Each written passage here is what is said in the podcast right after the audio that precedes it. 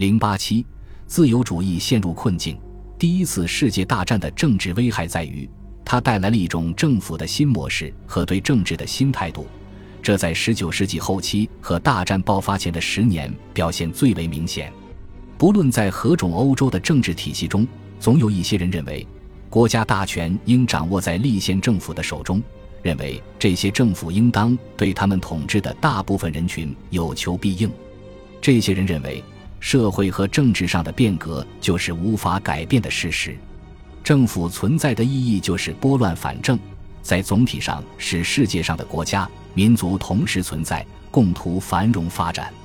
这些看法都是自由主义的态度。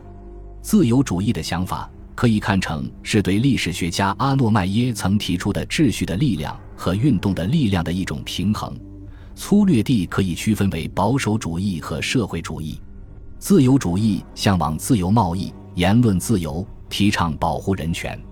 同时，自由主义也给很多人以希望：如果反动保守派的行为被严加控制，工人阶层的起义力量也会因为革命难以实现的要求而受到抑制。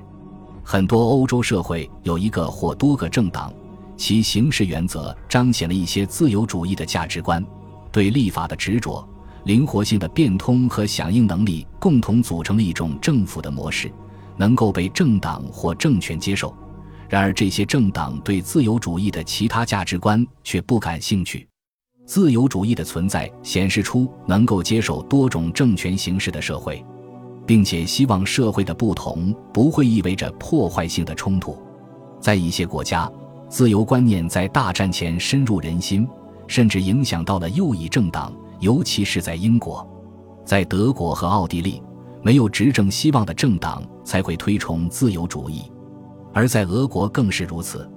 开放的、积极的宪政思想，只不过是首相、大臣有时讨论解决棘手问题的方法。在意大利，自由主义不仅被视为是阻碍社会主义发展的屏障，也是天主教独裁主义和极端民族主义的反对者。还是对立线和世俗价值观的拥护者，尽管这些自由主义的形式是多样化的，但它的确加速了欧洲19世纪社会、政治和经济的变革进程。它也使自由主义在与保守主义、社会主义的竞争中占据显而易见的优势地位。战争将这种优势付之一炬。在欧洲，随处可见的是社会和政治团体的瓦解。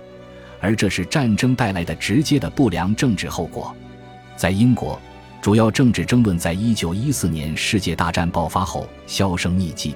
这种局面至少持续了一段时间。在没有征兵制度的情况下，男人们蜂拥志愿加入到爱国战争中来，工业中的动荡局势明显减少。爱尔兰避免了内战的爆发。另外，保守党和自由党这两大政党向小政党。工党和爱尔兰民主主义人士宣告政治休战，而这些党派大部分都遵从了两大政党。英国首相赫伯特·阿斯奎斯仅用了一句反语就概括了自己的感受：大战的爆发是他政治生涯中幸运的一笔。法国下议院各政党的休战这一背景，同样为全民拥护一战创造了有利的条件。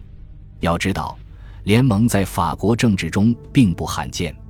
其中，1914年8月的法国下议院的神圣联盟内阁格外引人注目，主要是因为除了总理，该内阁还包括勒内·维维亚尼、亚历山大·米勒兰、阿里斯蒂德·百里安和保守共和党人亚历山大·里伯特。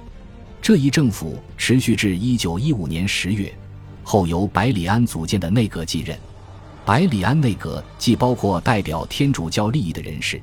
又包括极端的反教权主义者。尽管这一神圣联盟内阁与其他的民族联合政府一样不堪一击，民族联合的思想也还是持续到了1917年。法国和英国国家内部的政党间休战，均未坚持到一战结束。这与意大利、德国、奥地利和俄国的经历大为不同。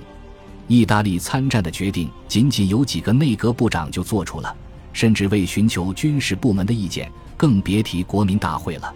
渐渐的，战争本身就成了一种政治图谋。乔瓦尼·乔利蒂在1903至1914年的大多数时间里都是自由党首相。一九一四年三月，安东尼奥·萨兰德拉接替其位置，后者更右倾。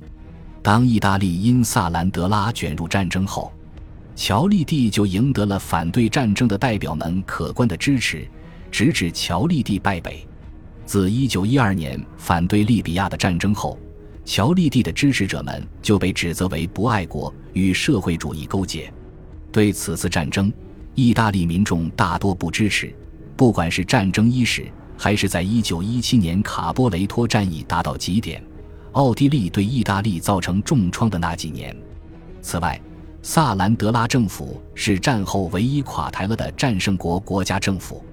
德国就更不同了，更加激进，主要是因为德皇威廉治下的德国不能像其他类似的地方一样追逐权力。在德意志帝国国会占主要地位的是社会民主党。他们中的大部分人都将传统的反对侵略这一政策抛在脑后。不过，帝国政府在战时也不需要他们支撑。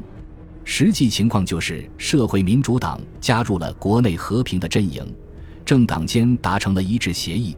左翼分子支持战争，以换取对改革的空头支票。战争第一阶段，右翼派的野心持续膨胀，既想要攻克外部的东西战场。又想强化独裁政权，同时为动员战时经济，国家自然进行了更深的干预。这些干预大部分由德国纳粹党的领袖完成，比如右翼政治的突出代表阿尔弗雷德·胡根贝格，而他在战前一直不能过分插手政权。在奥地利和俄国，君主政体对战争的爆发的反应是，试图忽略战前政治问题，并依法令管制国家，结果。政治问题太严重，不容忽视。遍及奥地利帝国的少数族群，对代表遥远王朝的利益愤恨不已，而诉诸武力。斯拉夫人的领地，尤其是由匈牙利议会管理的领地，传出了自觉的呼声。帝国政府实行的战时政策过于集权。负责帝国外交政策的切尔宁伯爵，在一九一七年四月已警告：如战争继续，帝国注定会解体。而奥地利和匈牙利的政治领袖在一九一八年十二月才得知此事。在俄国，不满情绪已经很普遍，由对政体的反对所引发。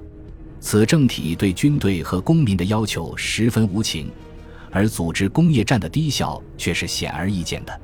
但是，这种不满情绪以及最终推翻两个帝国的运动进展缓慢，不是一开始就达到了充分的效果。恭喜你又听完三集，欢迎点赞、留言、关注主播，主页有更多精彩内容。